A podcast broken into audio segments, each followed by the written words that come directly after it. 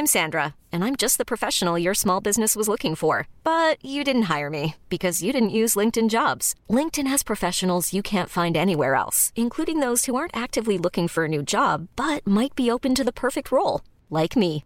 In a given month, over 70% of LinkedIn users don't visit other leading job sites. So if you're not looking on LinkedIn, you'll miss out on great candidates like Sandra. Start hiring professionals like a professional. Post your free job on linkedin.com/achieve today.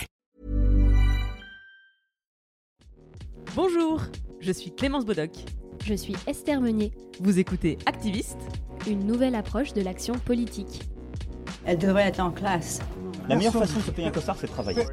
I am not a believer in climate change. C'est papa et maman qu'on assassine. Vous vous transformez en véritable chien de garde de la police de la pensée. Le choc n'est pas un choc climatique. Et puis si on est au SMIC, eh ben faut peut-être pas divorcer non plus dans ces cas-là. Dans les milieux où il y a vraiment le pouvoir, il n'y a pas de femmes. Oh, ça suffit là. À l'heure où cet épisode d'Activiste est publié, un tiers de la population française vient de débuter une vie sous le couvre-feu. À l'heure où cet épisode sort, la deuxième vague déferle et elle charrie avec elle plus d'un million de nouveaux pauvres, entre guillemets. C'est un dommage collatéral, beaucoup de guillemets toujours, de la crise du Covid. Des centaines de milliers de personnes n'arrivent plus à gagner leur vie et basculent mécaniquement dans la pauvreté. Beaucoup de métaphores et beaucoup de guillemets pour dire pudiquement que notre système économique atteint ses limites et que sous le stress de cette crise sanitaire, sa violence est de plus en plus importante. Au cœur de l'été, je suis allée à la rencontre de Jean-Loup Lemaire sur le marché de Oisem à Lille. Jean-Loup est le fondateur d'une association d'aide alimentaire. Depuis 10 ans maintenant, dans plusieurs villes de France, la Tente des Glaneurs organise des distributions gratuites en fin de marché avec les invendus et les dons des commerçants et des particuliers. Que vous ayez besoin d'aide pour réussir à joindre les deux bouts ou que vous soyez démunis face à la souffrance et aux difficultés des autres, nous avons tous et toutes un point commun, ce sentiment d'impuissance qui prend aux tripes et qui reste accroché. Alors, cette semaine, Activiste vous emmène sur la piste d'une solution. Avoir besoin d'aide n'est ni une honte ni un échec. Et si vous faites partie des gens qui peuvent en aider d'autres, voici une inspiration à agir. Je suis Clémence Bodoc, vous écoutez Activiste, et je vous emmène à la rencontre de la tente des glaneurs au marché d'Oisem. Bonne écoute.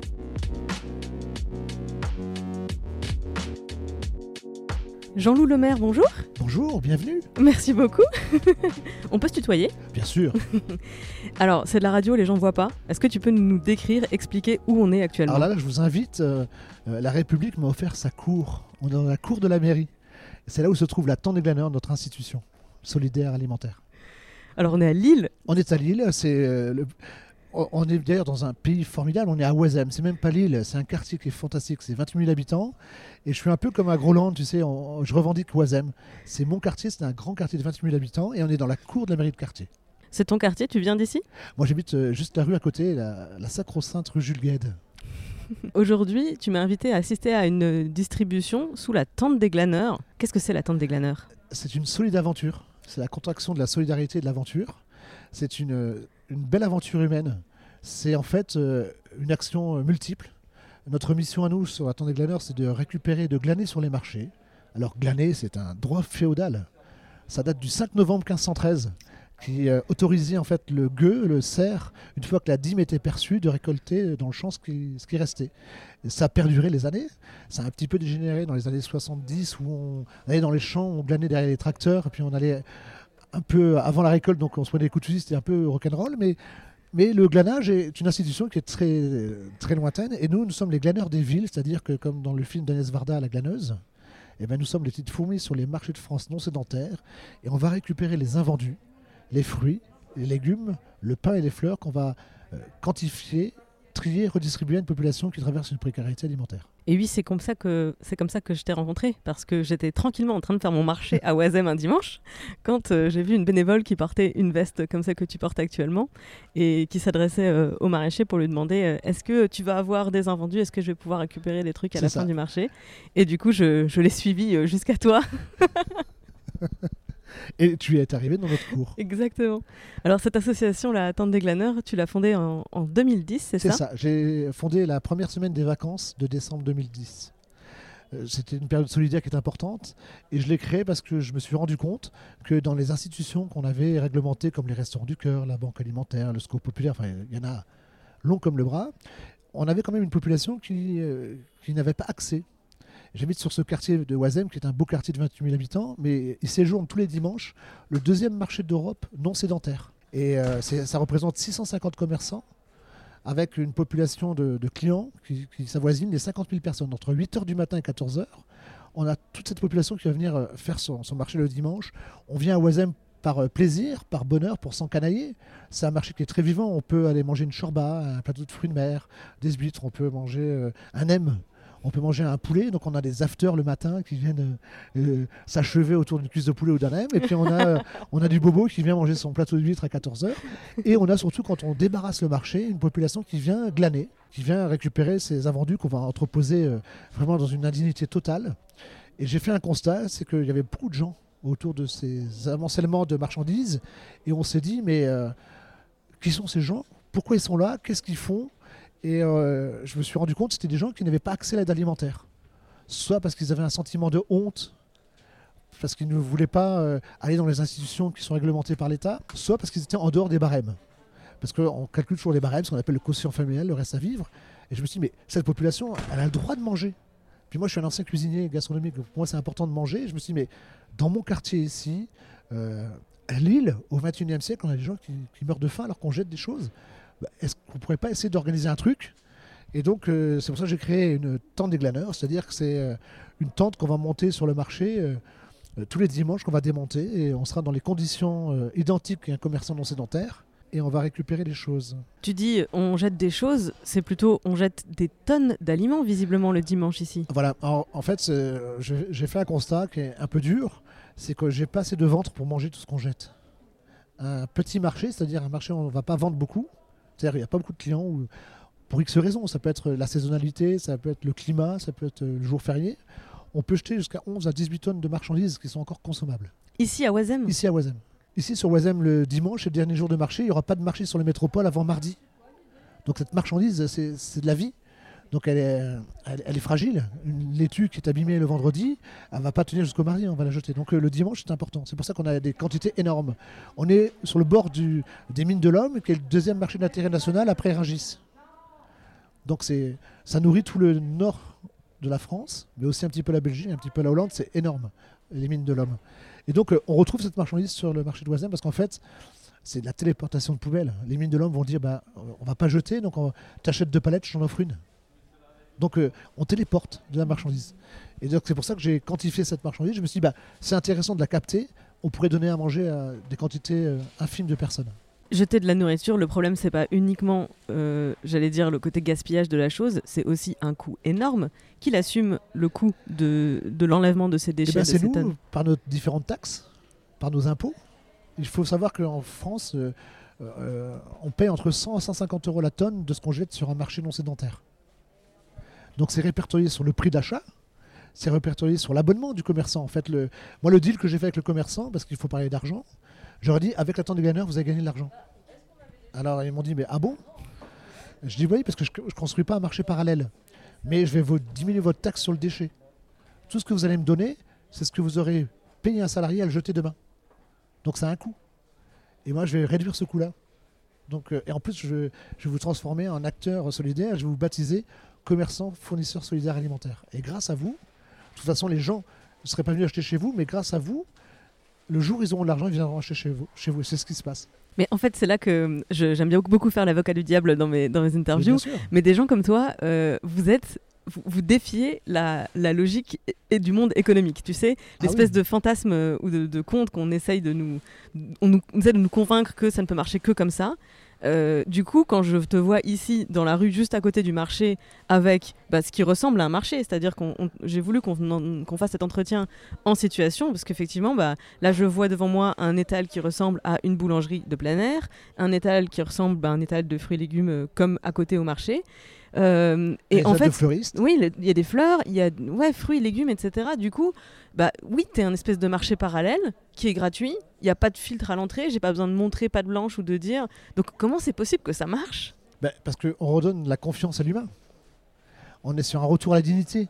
Moi, je vais pas accabler quelqu'un qui vient euh, en disant Mais c'est sûr que tu es vraiment pauvre C'est sûr que tu as vraiment faim Prouve que tu es pauvre. Voilà. Et alors que dans les institutions aujourd'hui, comme euh, une institution avec un cœur, une assiette, une institution avec euh, des mains qui se croisent, pour pas les citer, mais on doit prouver euh, sa vulnérabilité et son état. C'est- c'est un peu cruel pour moi, voire, voire terriblement cruel. Donc je vais pas accabler moi. Si tu viens chez moi, c'est parce que tu en as besoin. Si tu es un petit bobo qui vient parce que tu veux t'infiltrer, tu vas tenir entre 7 et 11 minutes. Parce que on discute dans cette file d'attente, on se rencontre. Et à un moment donné, tu vas pas être à l'aise, tu vas partir de toi-même. Quand j'ai ouvert la tente des glaneurs, euh, c'était une période dure. Euh, on avait un président qui était un petit peu particulier, qui faisait des fichiers sur tout le monde. Je ne vais pas refaire un fichier en plus. Mais simplement, je fais un retour à la dignité. Je sais que tu as faim. Je vais essayer de trouver une solution. Et ensemble, on va trouver une solution parce que tu vas me rendre service. Et tu vas rendre service à la population. Grâce à cette multitude de choses que tu- je vais te distribuer, euh, fruits, légumes, pain et fleurs, c'est ce qu'on aurait jeté. Grâce à toi, on fait moins de déchets. Donc tu n'es pas, pas un assisté, tu es un acteur. Tu es un solide acteur. Donc je te transforme. Donc j'ai besoin de toi. Tu me rends service, je te rends service. Donc on se baisse pas la gueule. Dans ce, quand c'est euh, l'humanité que c'est 100%, on se baisse pas la gueule, on se trompe pas. Et quand tu as commencé avec, quand tu as lancé la tente des glaneurs, est-ce que tu as tout de suite eu une bonne réception auprès des commerçants Ou est-ce qu'il y a eu justement un peu cette réticence de, bah, il y a déjà les gens qui viennent faire d'eux-mêmes la fin de marché. Si tu, institutionnalises une fin de marché juste à côté, euh, oui, c'est de la concurrence déloyale. Alors c'est pas la concurrence déloyale. En fait, moi, quand je me suis rendu compte, parce que j'ai fait un état des lieux, je me suis rendu compte qu'il y avait des gens autour qui glanaient, euh, euh, qui glanaient vulgairement les choses, mais ça crée aussi, j'aime pas dire ce mot, mais une certaine euh, nocivité, c'est-à-dire qu'il y a une violence qui s'installe. Il y a une violence de gestes, il y a une violence d'action, et puis on commence à éclater les caisses partout, euh, on éparpille, et donc du coup, bah, ça fait une place qui est dégueulasse, on passe plus de temps à la laver, et puis euh, le commerçant, bah, en fait, lui, bah, les légumes viennent de chez lui, donc du coup, il va se prendre une prune. Et je dis, mais non, on va réglementer ça. Je n'ai pas arrêté le glanage. Parce qu'en fait, il y a trois populations de glaneurs en France. On a ce qu'on appelle les, les friganes, les déchétariens, qui sont une population qui glane par idéologie. Eux continuent de glaner.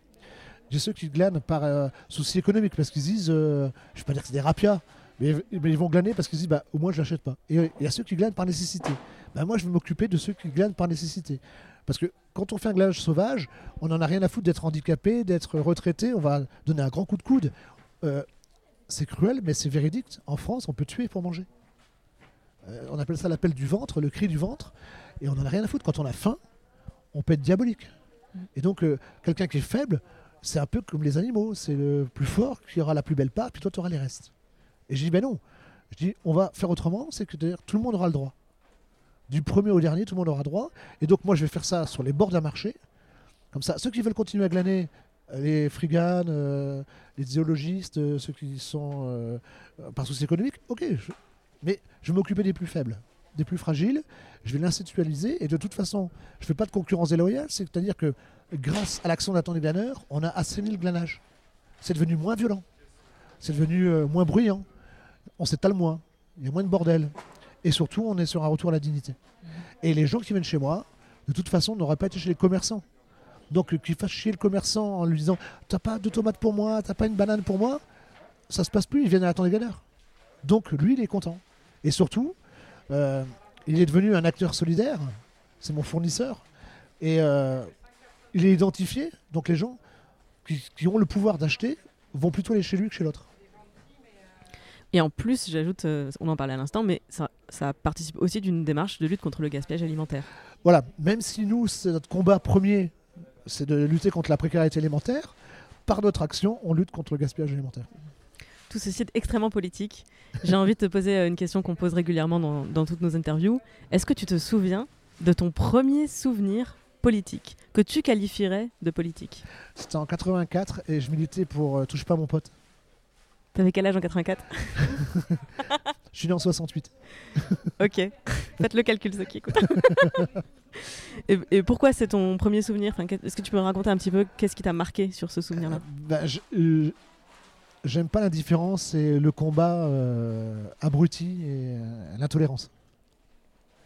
Moi, je suis un pupille de la nation. Euh, J'étais adopté par les familles fantastiques et qui m'ont toujours éduqué et appris le bon. Et même si ça doit être. Bah oui, ça peut être ça. J'avais 8 ans Et j'allais dans les bennes de carton pour récupérer du carton qu'on stockait dans des bennes sur des parkings des écoles pour nous payer nos classes vertes. Tu vois, c'est des vieux souvenirs, ça. C'est une action politique. Mais c'est- voilà, c'était aussi un anti-gaspillage. Alors qu'aujourd'hui, c'est super tendance, c'est in, anti-gaspillage. On va se faire passer pour des bobos, mais là, je te parle des années 78. euh, Est-ce que, enfin, je rebondis là-dessus, mais est-ce que tu penses que c'est un problème, quelque part, la glamourisation de l'action euh, euh, solidaire, écologiste? C'est une belle question. Merci beaucoup. C'est une belle question.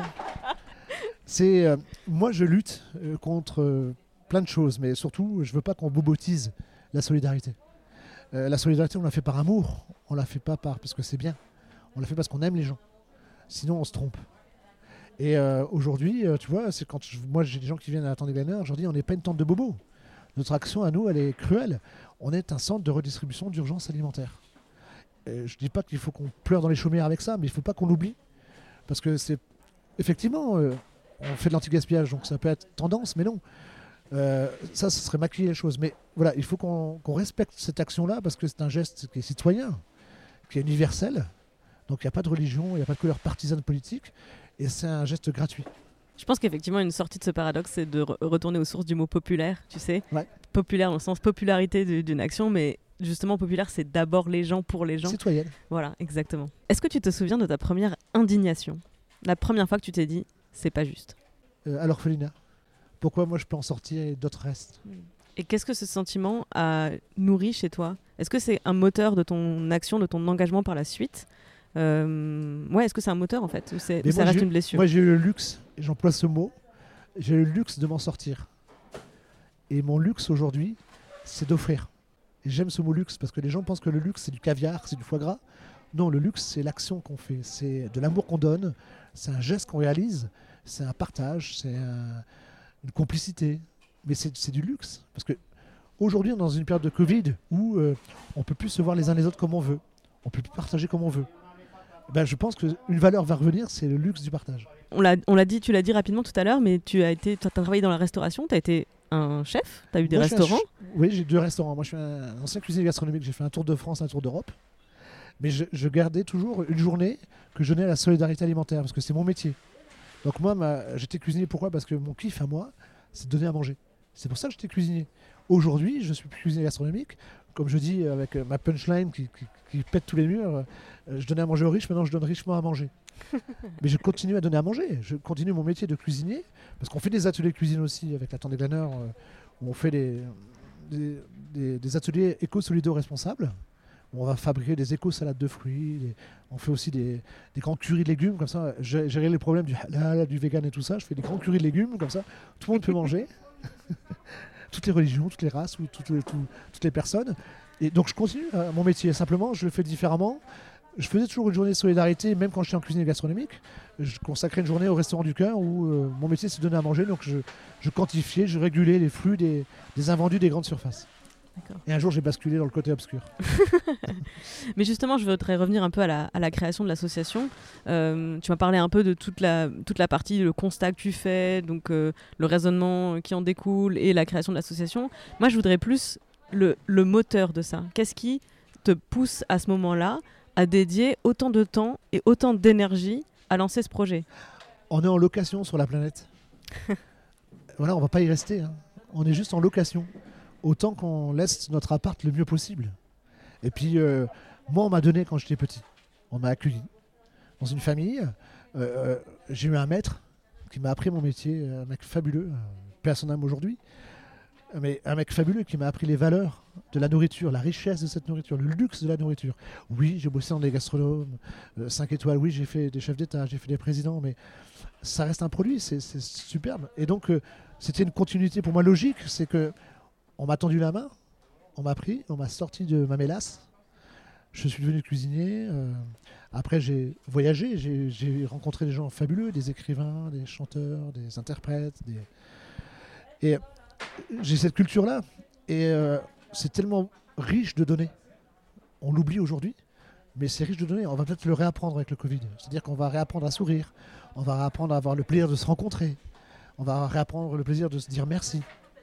Parce qu'aujourd'hui, on est tous euh, handicapés avec nos masques, on, on se voit à moitié, mais, mais moi je leur dis, hein, euh, attendre des gagneurs, c'est pas gratuit, ça coûte un sourire. Problème du masque, on dit mais on peut pas sourire sur le masque. Je fais mais si les yeux, ils peuvent sourire. On est en location, donc autant que ça se passe le mieux possible. Moi, j'ai décidé que ça se passerait pas trop mal. Et alors justement, cette association a un statut un peu particulier. Je, tu vas nous expliquer ça parce que c'est une franchise. Ouais. Et ça n'existe pas en, en, Non. en association. La problématique pour moi, c'est que quand j'ai créé ça à Oisem, je après on m'a appelé sur différentes villes pour pouvoir le créer. Et je dis mais j'aimerais bien que ça soit la même chose sur les autres villes. Et j'aimerais bien que ça soit pareil à Caen, à Strasbourg, à Paris. Et donc du coup, j'ai créé une franchise. Donc euh, les franchises, c'est un moyen simple, commercial, que euh, la basket euh, Nike, que le yaourt Danone, soit pareil, qu'il soit à Vambrechy, qu'il soit à Rouen, qu'il soit à Marseille. C'est toujours le même yaourt. Oui, c'est pour ça que les. Mac- les McDo ont aussi le même design, le même euh, processus. ça. euh, tu rentres au même endroit. Et j'ai dit, etc. attendez, Glaneur, euh, je souhaite, parce que je ne veux pas les choses, je les souhaite, je souhaite qu'à Caen, à Strasbourg, à Paris, à Grenoble, ça soit pareil, ça soit dans le même état d'esprit. Et donc, quel est le prototype qu'on peut faire pour être sûr que ça soit pareil dans toutes ces villes en même temps? C'est la franchise. Mais on m'a dit à l'INPI, l'Institut national de la propriété industrielle, m'a dit mais on fait pas de franchise associative. Je suis bah si, on va en faire une. Moi je suis un mec chiant et opiniâtre. Et je dis bah on va créer. Donc euh, je me suis entouré de quelques avocats euh, commerciaux, non commerciaux, associatifs. Et j'ai eu la chance à Lille, c'est qu'on a la deuxième personne qui, qui est responsable euh, nationalement des associations et qui m'a dit bah ça m'intéresse, je vais me pencher dessus. Et on a créé la première association. En fait, la Tente des Glaneurs est une association concept franchisée de redistribution exclusivement gratuite sur les marchés de France non sédentaires de fruits, légumes, pains et fleurs. Ça m'a coûté 650 euros. et je suis protégé sur 20 ans. Ok. alors du coup, tu as combien de franchises aujourd'hui? Euh, on est sur une trentaine de villes en France. Ah ouais? Ah non, attends, j'avais vu 8 villes, un truc comme ça, mais ça y est, c'est c'est parti alors. Euh, ben là, euh, là on, on a arrêté de, à cause du confinement et du Covid, mais sinon, on a euh, une vitesse de croisière, on en ouvre une tous les six mois. D'accord, alors comment ça se passe quand euh, c'est toi qui décides d'ouvrir une franchise Non. quelque part? Alors en fait, ce sont, euh, bah, on, est un petit peu reconnu parce que moi, je suis monsieur anti-gaspillage alimentaire au nord de Paris. C'est vrai, quand j'ai fait quelques beaux plateaux de télévision entre les France 5, les Arte, les BFM, euh, ça c'est un peu de la chiotte, mais, euh, mais voilà, j'ai fait des, des 13 heures de TF1, j'ai fait des 20 heures de France 2, donc je suis connu, identifié. Et euh, chaque cité qui souhaite faire une temps des moi je n'impose pas, parce que quand tu imposes quelque chose, c'est que j'aime pas cette dictature. Je préfère que ça vienne d'eux, comme ça l'envie, quand euh, Johnny a avoir l'envie d'envie, tu vois, et quand ils ont l'envie de faire quelque chose, c'est positif. Donc ça peut être un collectif d'habitants qui dit, bah, on a entendu parler de la Tente des Glaneurs, ça peut être pas mal, et si on en montait une chez nous, et donc en fait ils vont contacter la Tente des Glaneurs de Lille, et euh, je vais me déplacer pour faire euh, une, une étude, une étude commerciale, voilà, euh, où je vais euh, calculer la faisabilité, la perspicace, la force de la chose. Est-ce qu'il y a un marché suffisamment important Est-ce qu'il y a suffisamment à récupérer Est-ce qu'il y a suffisamment à consommer une fois qu'on a récupéré? Parce que si c'est pour récupérer que je me retrouve comme un con, je fais une étude de marché. Et après, je, je rencontre les commerçants non sédentaires, les lieux au commerce, les lieux à la solidarité, les lieux euh, au développement durable, le maire, le, président de l'association commerciale ou des associations commerciales ou de la fédération des commerçants non sédentaires. Une fois que j'ai rencontré tout ce petit monde, ben, je dis voilà, il faut créer une association, on crée un bureau local. Le bureau local va venir euh, obligatoirement à Lille. C'est une association, normalement, c'est un bureau, c'est trois personnes, secrétaire, trésorier et président. Moi, j'impose à cinq personnes. Pourquoi cinq personnes? Parce que euh, ça te permet de passer un mois de vacances l'été. tu vois, tout est pensé. C'est dans les 174 points que je disais tout à l'heure. Euh, Un des points négatifs, c'est mais euh, comment je peux avoir une continuité euh, 365 jours? Parce que la tente ne ferme pas. Alors tu viens de faire une référence à une discussion qu'on a eue hors antenne, donc il faut que tu précises que c'est les 174 points. Alors, les- les 174 points, ah oui, excuse-moi. Les 174 points, c'est que quand j'ai créé la tente des je me suis dit, euh, il faut que j'anticipe. Moi, je suis un, cuisinier gastronomique. On- euh, dans le luxe, on a toujours euh, l'anticipation. Et on calcule toujours ce que le client va penser et quel problème il va rencontrer. Donc, j'ai appliqué à moi-même et à mon association 174 points, c'est-à-dire il pleut, il neige, il n'y a personne, il y a trop de marchandises, il y a un accident, il y a ça. Euh, et une fois que j'ai eu 174 points positifs devant ces questions, je dis c'est bon, je peux ouvrir. Tu as fait une analyse de maîtrise des risques en, en C'est ça. réalité. Ok. Donc- voilà, c'est une association, mais on fonctionne comme une entreprise. C'est comme ça que les meilleures associations arrivent à marcher, je pense. Bah oui, c'est comme ça qu'on perdure. C'est que la, la question de rentabilité, c'est pas un grand mot, ou d'efficacité, c'est pas un gros mot. Par contre, euh, bah, au lieu d'être tourné vers générer du profit, t'es tourné vers remplir une mission Moi, j'ai appliqué général. les codes de l'entreprise sur une association. Je n'ai pas de chef de service, j'ai des pilotes. Comme des poissons de pilotes. J'ai des pilotes de tente qui vont me seconder pour euh, driver une tente. J'ai des pilotes de glane qui vont aller euh, gérer les équipes qui vont glaner sur le marché. Des pilotes de tri qui vont trier. Et voilà, c'est mes chefs de, de service. Alors je reviens au processus de création d'une euh, nouvelle franchise. Tu disais donc tu as un bureau de 5 personnes qui vient en immersion à Lille. Et là, qu'est-ce qui se passe Qu'est-ce qu'ils doivent apprendre en fait euh, quand ils viennent en immersion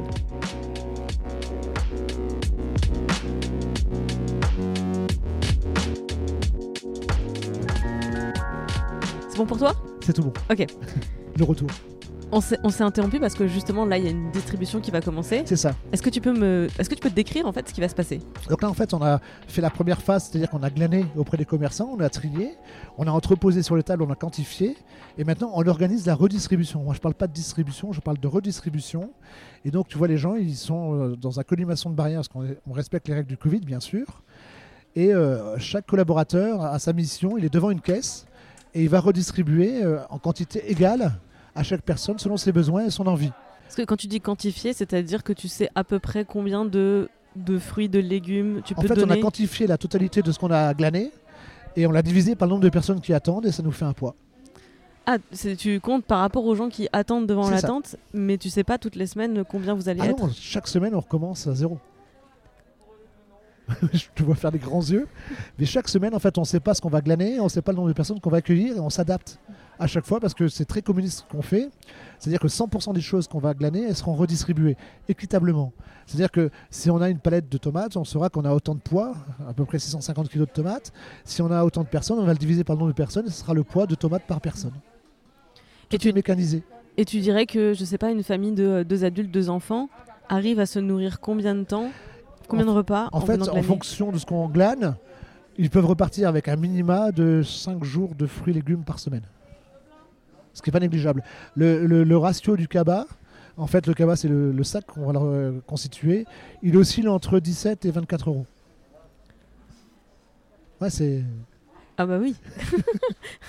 je suis un peu sans voix là, excusez-moi parce que du coup j'ai pas l'habitude d'être dans un, enfin d'être sur site. En général, on fait ces interviews euh, justement soit à distance à cause du coronavirus, soit dans un lieu très calme. Mais comme ça, tu vois, on ne ment pas, c'est réel. Et Là, c'est l'immersion. Mais alors, je- tu parles beaucoup depuis le début de notre échange de euh, euh, redistribution et, et de, de re- retour à la dignité. Et en fait, avant qu'on commence à enregistrer, tu m'as raconté une certaine histoire, celle de cet étal de boulangerie que je vois devant moi. Je veux bien que tu expliques du coup. euh, parce que là, je vois, euh, je disais, ça ressemble vraiment à un étal de boulangerie. C'est pas juste une table avec euh, des caisses Mais avec non, du pain. en fait, on n'est pas une soupe populaire. C'est pas parce qu'on fait de la solidarité alimentaire, euh, même si mon action à moi, c'est un centre de c'est un centre redistribution d'urgence alimentaire. C'est pas très glamour, tu vois. Mais pour les gens, ça pourrait peut-être être une soupe comme l'abbé Pierre, tu vois. C'est euh, il y a une perte de dignité. Et moi, je dis, bah, on peut rencontrer une précarité alimentaire et on peut répondre à cette solution avec dignité, c'est-à-dire en construisant, euh, effectivement, là, on a fait un étal comme dans une boulangerie, parce que j'emploie ce mot encore une fois, de luxe. On peut faire de la solidarité et du luxe, c'est-à-dire que bah, vous avez le luxe de choisir. Vous avez le luxe d'avoir un bouquet de fleurs quand vous finissez. Vous avez le luxe de choisir votre légume. On n'est pas une tente du pauvre où on va donner à un pauvre. On sait la qualité des personnes qu'on rencontre, mais c'est pas pour ça qu'on va accentuer euh, ce malheur. On va simplement euh, euh, le transformer en disant bah, vous venez, un retour à la dignité, vous venez comme n'importe quelle personne qui viendrait le dimanche faire son marché. La seule différence, c'est que vous ne payez pas. Mais quand vous allez rentrer chez vous, mère de famille ou père de famille, ou famille monoparentale, vous allez cuisiner quelque chose à vos enfants comme si vous aviez acheté. Vous n'avez pas cuisiné une tomate de pauvre. Il n'y a pas une tomate de pauvre, une tomate de riche. C'est la même tomate. Et euh, pourquoi on mettrait du pain euh, euh, sur une table euh, complètement mêlée, la viennoiserie, le pain de seigle, le pain blanc, tout ça? Bah non. Comme si tu rentrais dans une boulangerie, bah voilà, c'est une boulangerie solidaire. Et vient d'où ce pain du coup? Alors, le pain, il vient des six boulangeries qui sont autour du marché de Oisem. Et en fait, on a Serge, qui est un individu, qui va nous glaner le pain euh, la veille. Parce qu'il faut savoir que euh, la chose qu'on fabrique tous les jours et qu'on jette tous les jours en France, c'est le pain. Le pain, est- c'est interdit de donner. Euh, c'est un édit royal où on tolère de donner du pain, mais c'est interdit de donner. Je vais donner juste un exemple historique révolutionnaire. C'est qu'on a commencé la Révolution française à cause du pain. Parce que les minoteries, c'est-à-dire les moulins, étaient tenus par euh, les bourgeois. Et quand ils ne pouvaient pas percevoir la dîme, ils arrêtaient le moulin. Donc il n'y avait pas de farine, il n'y avait pas de pain. Et le peuple mangeait beaucoup de pain. C'était 80% du, de l'aliment. On faisait du pain avec un jus de viande, un jus de poisson, un jus de légumes. On n'avait pas toujours du poisson, pas toujours de la viande, mais le pain était 80%. Et euh, en fait, euh, la révolution a commencé comme ça parce que les Parisiens n'avaient plus de pain. Le peuple, la populace n'avait plus de pain. Il y a une réflexion euh, historique. une certaine dame un peu importante du côté du royaume avait dit mais les Parisiens disaient on n'a pas de pain, on veut du pain, on veut du pain. Mais si vous n'avez pas de pain, mangez de la brioche. et le pain, en fait, c'est interdit de donner du pain encore. C'est un édit royal qui est interdit moi, je peux pas donner de pain. C'est pour ça que quand les boulangers nous donnent du pain, ils nous donnent ça dans des sacs à farine. D'accord. Mais par exemple, tu vois, si Paul, les boulangeries Paul me donnent du pain, ça sera dans des sacs euh, à farine. Vois, les sacs à pain comme on a, parce que c'est un sac de meunier. C'est pas un sac de pain euh, commercial. Mais c'est fou ça. Ouais, On ah, la guerre à la solidarité. Aujourd'hui, on, vote. Enfin, on vote pas parce que je vois les médias municipales, c'est un peu difficile. On a peu voté. Mais, c'est un édit royal, quoi, mm. qui est encore en cours. Moi, je suis à, sujet un édit royal du mois de novembre 1513. Il est temps qu'on fasse la révolution. il est temps. Il est grand temps. Mais moi, je mène ma révolution. Euh, je t'ai entendu parler des bénévoles tout à l'heure. Euh, tu, tu non, je t'ai pas parlé de bénévoles. Non, tu en, tu en parles comme des collaborateurs. C'est ça. Pourquoi? Un bénévole, pour moi, c'est quelqu'un qui travaille gratuitement. On, les connaît tous, les bénévoles, hein, mais c'est un boulot, c'est un job. Et comment on peut le valoriser si je ne peux pas le payer? Ben Moi, d'abord, je vais le reconnaître. Et je vais l'appeler collaborateur. Bon, ça me chiffonne un peu parce que ça rappelle un peu les histoires sombres de Vichy. Mais collaborateur, c'est aussi quelqu'un qui collabore à une organisation, euh, qui aide à son évolution, sa transformation. Euh, et, le luxe, encore une fois, le luxe, c'est qu'il est bénévole. On parlait justement tout à l'heure de, euh, enfin, qu'il fallait, on parlait du problème de boboisation parfois, de la solidarité. c'est quoi le profil des gens qui rejoignent la, tente des glaneurs pour donner de leur temps? Alors déjà parce que ça fait du bien à la tronche. Et je suis la première association à la carte parce que je me suis rendu compte que euh, dans les certaines institutions où je travaille déjà comme bénévole, on avait une, euh, précarisation des, bénévoles pour le coup, parce que euh, qui est disponible aujourd'hui Qui peut donner son temps régulièrement, tout le temps, avec récurrence? C'est compliqué, hein On n'a que les aînés qui peuvent faire ça en fait. Mais les aînés sont fragiles. Donc comment on peut ouvrir cette institution pour dire bah, venez quand vous voulez, quand vous voulez? En fait, moi, j'ai des gens qui sont. Euh, j'ai des chômeurs, j'ai des actifs, j'ai euh, des retraités. Euh, ils viennent à la carte. C'est-à-dire qu'ils ont, ils ont le souhait d'offrir de leur temps, mais pas par récurrence. Donc, c'est comme ils veulent quand ils veulent. Simplement, j'ai comme une entreprise. J'ai un cadencier avec un agenda sur toutes les temps des glaneurs en France où on peut s'inscrire sur les messageries et on fait un vœu. Je souhaite donner de mon temps à la temps des glaneurs. C'est encore une histoire de luxe, tu vois. J'ai le luxe de donner du temps à la temps des glaneurs. Et en fait, ce qui est génial, c'est que quand tu donnes la liberté aux gens en disant, euh, je donne un exemple, les restaurants du cœur, on va dire, on fait 16 semaines de campagne l'hiver, tu t'inscris, t'en prends pour 16 semaines. Bah, le jour où tu n'es pas là, c'est le bordel. Parce qu'on a tellement euh, rigidifié l'organisation que le jour où il manque quelqu'un, bah, il y a une couille dans le piano. Et si, tu offres le luxe de dire, bah, venez quand vous voulez, en fait, moi, ma problématique à moi, c'est que j'ai trop de collaborateurs bénévoles. C'est vrai Ouais, j'ai un mal de chien à, à, les prendre parce que sinon on serait 25. Ça, c'est un luxe. c'est un luxe. Tu vois, je suis toujours dans le luxe. Je n'ai pas quitté le luxe. Euh, autre. Euh, enfin, je change un peu de, sujet, mais c'est un peu lié. Tu parlais tout à l'heure du lancement, encore une fois, de l'association, et à chaque fois que tu lances une nouvelle euh, franchise dans une nouvelle ville, toutes les rencontres que tu dois faire, politiques. on parle beaucoup de politique en, réalité depuis le début de cet échange, mais, la politique, elle, est politique. L'action, euh, les gens pensent que la politique, c'est d'être droite de gauche. Mais le fait d'agir, c'est une action politique. C'est un individu qui, par rapport à la communauté, fait une action. Ça, c'est politique. Et toi, tu n'as jamais eu l'envie de t'engager en politique au sens traditionnel du terme? Je suis élu. Au conseil de quartier, c'est ça? Oui, je suis élu au conseil de quartier. Alors, est-ce que tu peux expliquer ce que c'est qu'un conseil de quartier? Alors, un conseil de quartier à Lille, c'est la décentralisation en 1974 qui avait été euh, promu par Pierre Mauroy pour les grandes villes, où il séquençait les quartiers en faisant des mairies d'arrondissement ou des, euh, présidents de conseil de quartier. Et en fait, à Lille, ici, on a 12 quartiers qui sont identifiés, avec chaque fois une mairie de quartier. Ça permet aussi euh, euh, à l'individu d'avoir une administration qui est proche. Parce que s'il va à l'hôtel de ville centrale, bah, ça prend des, plombes. Là, c'est quand même plus proche. Et un conseil de quartier, c'est un conseil qui, est constitué de trois collèges. Un collège associatif, c'est-à-dire qu'on va représenter les associations, les gens qui vont, comme moi en l'occurrence. On va représenter un collège politique, parce que bien sûr, il faudra euh, des gens de différents partis qui soient représentés. Et un collège qu'on appelle vulgairement tiré au sort, ce sont des électeurs qui ont le droit de vote et qui ont le droit de parole et donc qui sont institués en conseil de quartier.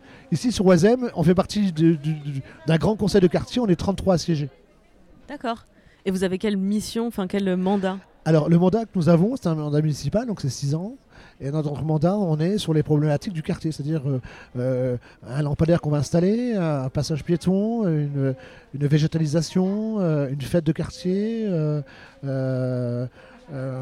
un bâtiment qu'on va raser, une construction qui va se faire. Voilà, ça s'appelle la décentralisation de la démocratie participative. Et est-ce que vous avez le pouvoir de, régir des problèmes qui, euh, impliquent d'avoir une vision politique à long terme Ou est-ce que c'est vraiment juste la gestion des affaires du quotidien du quartier? Alors on fait des affaires quotidiennes, mais on fait aussi à, à long terme. C'est-à-dire que chaque conseil du quartier qui se réunit une fois par mois euh, a une chambre de validation qui est le conseil municipal une fois par mois, juste après. Donc euh, on peut avoir des projets que moi c'est mon quatrième mandat. Mais euh, donc j'ai plusieurs projets qui ont abouti, mais sinon sur un mandat de 6 ans, on peut parfaitement avoir euh, euh, une étude sur un chantier qui peut s'organiser et qui, qui aura validation le mandat d'après. Mais c'est réel, c'est réel. Tu peux donner un exemple de projet?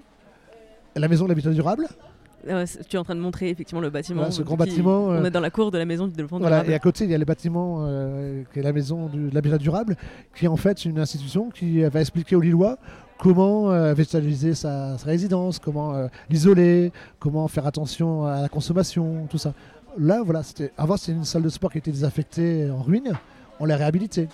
Euh, sur le conseil de quartier, on organise aussi tout ce qui est manifestation comme Oisem l'accordéon, comme la fête de la soupe, comme qu'est-ce qu'on a fait? Bah, On a validé euh, la Glaneurs, par exemple. Un jour, en conseil de quartier, j'ai dit voilà, moi je vais, euh, je vais instituer un organisme qui va s'appeler la tente des Glaneurs, où on va redistribuer euh, les choses. J'ai besoin de l'autorisation de la municipalité, de la validation de la chambre euh, du conseil de quartier. Euh, je vais m'installer dans la cour. Euh, j'ai besoin de votre autorisation et d'un arrêté municipal. On l'a voté. C'est concret. Alors, je reviens effectivement à la dimension très politique de l'action de la tente des glaneurs. Euh, Enfin, non seulement c'est politique, mais en plus c'est très actuel comme sujet. Euh, la solidarité, l'accès à une alimentation euh, saine, équilibrée, la lutte contre le gaspillage alimentaire. Quel regard tu portes aujourd'hui sur notre société? Euh, Est-ce que tu es plutôt optimiste par rapport à ce qui nous attend ou ouais, quel regard tu portes sur, l'actualité? Je suis très optimiste parce qu'on on, on a enfin compris que les enfants, ils avaient une vision. C'est pas des branleurs. Ils ont des visions qui est encore pure parce qu'après, quand on devient adulte, on est modifié, on est euh, conditionné. Mais les gamins, ils ont une vision qui est totalement pure. Et euh, je le vois parce que euh, moi, l'attente des Glaneurs, c'est mieux que le journal de Tintin. Le journal de Tintin, c'est de 7 à 77 ans. Et moi, mon plus jeune collaborateur bénévole, il avait 18 mois. On l'a assis sur une caisse de haricots verts pendant un quart d'heure à distribuer des haricots verts. Et ma plus âgée avait 82 ans, donc on a distribué les fleurs parce que c'est léger. Donc tu vois, euh, et, et quand j'accueille ces gamins qui viennent à la tente des glaneurs, parce que je suis une association aussi, on peut accueillir des gamins euh, qui ont 12, 13 ans, il n'y a pas de souci. Eh ben, ils, ont cette vision en disant, euh, quand ils viennent à la tente des glaneurs, ils disent Ah oui, mais on est con de jeter tout ça. Et puis quand ils rentrent chez eux, ils disent à leurs parents Mais attends, euh, la prune là, la jette pas. En fait, si tu enlèves le petit beau côté qui est abîmé, on peut faire de la confiture ou une compote. Tu vois, ils ont cette vision qui est pure. Après, on est tellement conditionné sur un système de commercialisation, d'éducation. euh, je ne pas dire judéo-chrétienne, mais bon, c'est c'est assez compliqué. Mais je suis optimiste parce que les enfants, on a enfin compris que c'était sérieux. Puis, je vais pas faire comme le commandant Cousteau euh, pour les générations futures, tu vois. Je vais pas faire le vieux ronchon. Mais, euh, mais comme je disais tout à l'heure, euh, on est en location sur la planète, donc on la prépare pour eux. Il y a une phrase que je, que je répète souvent, et c'est en forme de question pour les gens que j'interviewe, surtout ceux qui agissent.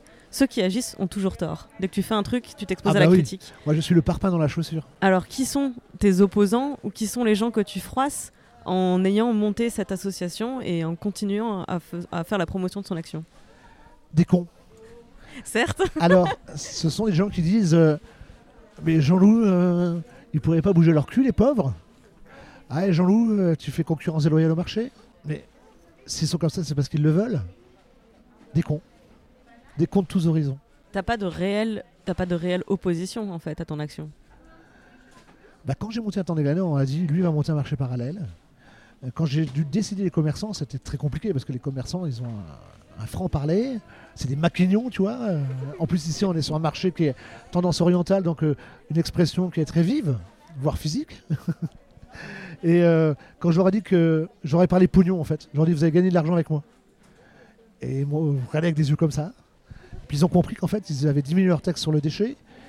En gros, l'action de la des glaneurs, au-delà d'être un centre de redistribution d'urgence alimentaire, c'est très bénéfique. Le commerçant avec moi, il va gagner trois fois. Il va gagner une fois parce qu'il va diminuer sa taxe sur le déchet parce qu'ils vont moins jeter.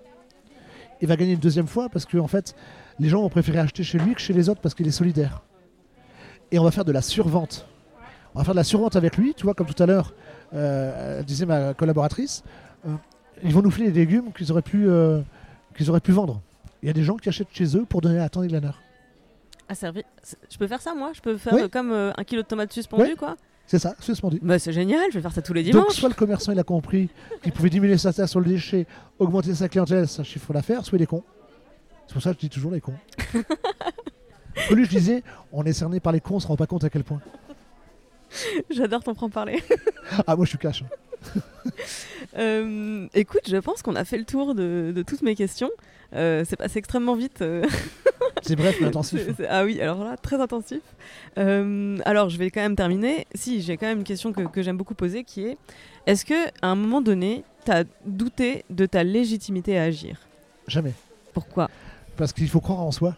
Et si on croit en soi, c'est pas être impertinent de dire ça, mais si tu crois en- aux, aux belles choses, tu y arriveras. Je prends. Comment Je prends. Merci. C'est pour ça que j'ai baptisé ça une solide aventure. Parce qu'elle est solide, elle est costaud, et c'est la contraction de solidarité et d'aventure. Est-ce que tu as eu des moments de découragement dans cette solide aventure? Euh, Oui, parce que c'est compliqué de gérer euh, autant de tentes sur le territoire avec des esprits différents, des comportements différents, des situations différentes. Ouais, mais, euh, mais la force, c'est ça, c'est mes collaborateurs. Quand ils viennent là tous les dimanches avec des sourires, euh, quand ils viennent gracieusement, gratuitement, c'est un job, hein, parce que là, aujourd'hui, c'est cool, il fait beau, hein, mais s'il pleut, s'il neige, s'il vente, ils sont toujours là. Et ça, c'est mon luxe. Pour terminer, j'aimerais euh, te donner la parole pour euh, adresser un message à toutes celles et ceux qui auront écouté notre entretien jusque-là et qui auraient envie de faire quelque chose pour aider à leur tour, mais qui se disent euh, j'ai pas le temps, je j'ose pas. J'ose pas, c'est un, un vrai frein pour beaucoup de gens. Qu'est-ce que tu leur répondrais? Alors, moi, quand j'ai eu l'ordre du mérite, dans mon discours, hein, parce qu'il fallait faire un discours, ça me gonfle, j'ai et j'ai martelé euh, 63 fois le mot oser. Déjà, j'avais refusé l'ordre du mérite pendant deux ans, et ma mère m'a dit, mais prends-le. Je dis, bah, je le prends à une condition, donc je suis chiant jusqu'au bout, hein. et j'ai dit, je, veux- je veux bien prendre la médaille, à, à- à condition qu'on mette un diplôme pour mes collaborateurs. Ils dit, c'est pas possible. Je fais, si, si, si, si, vous allez voir, ça, ça va être possible. Et donc, euh, j'ai osé demander à l'institution, parce que c'est une institution de la République, hein, c'est juste avant la Légion d'honneur. Je dis, bah, je veux bien, mais faites un diplôme pour mes collaborateurs, parce que je, je me sens pas, moi, de prendre ça. Donc, euh, je suis d'accord que c'est bien pour euh, mon association, mais, dans ce cas-là, faites un diplôme et osez. Osez. Moi, quand j'ai créé des Glaneurs, on m'a dit, ouais, tu vas occuper l'espace public, tu vas faire de l'attroupement sur la voie publique, tu vas faire un marché concurrentiel. Enfin, on m'a donné toutes les solutions possibles et imaginables, comme quoi ce serait néfaste voire mauvais, voire euh, nocif. Mais il faut. Aujourd'hui, on est dans, euh, un monde où euh, on travaille sur, le moderne, sur l'intemporel, sur l'Internet, sur tout ça. Il ne faut pas oublier les valeurs, il faut oser. On peut faire un bénévolat à la carte, on peut oser quelque chose. Moi, quelqu'un vient attendre des glaneurs un quart d'heure par an, c'est possible.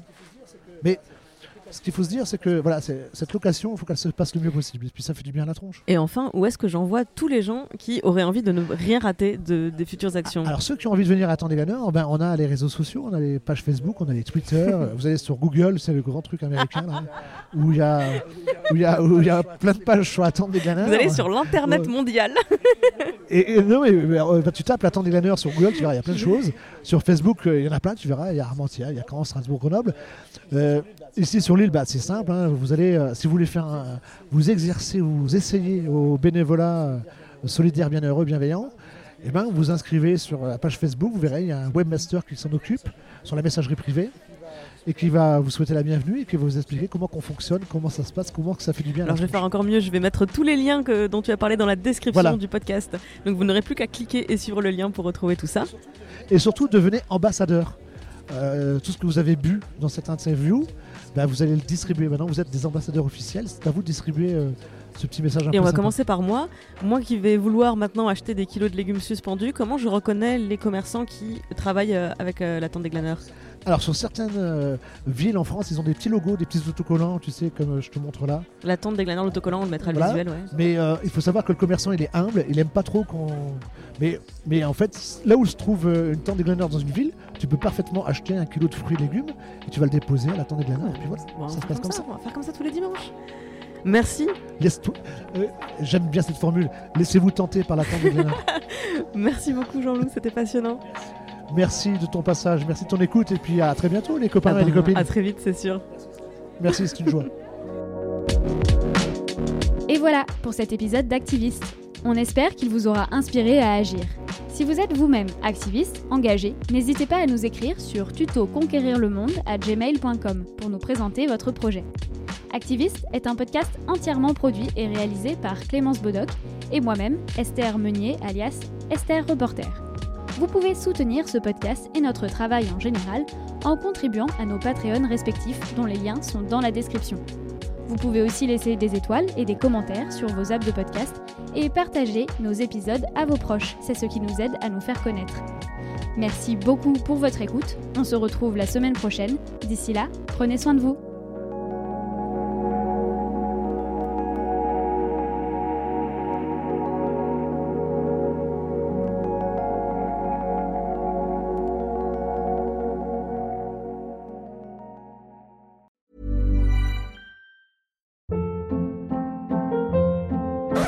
Hold up. What was that? Boring. No flavor. That was as bad as those leftovers you ate all week. Kiki Palmer here, and it's time to say hello to something fresh and guilt-free. Hello Fresh. Jazz up dinner with pecan-crusted chicken or garlic butter shrimp scampi. Now that's music to my mouth. Hello Fresh. Let's get this dinner party started. Discover all the delicious possibilities at hellofresh.com.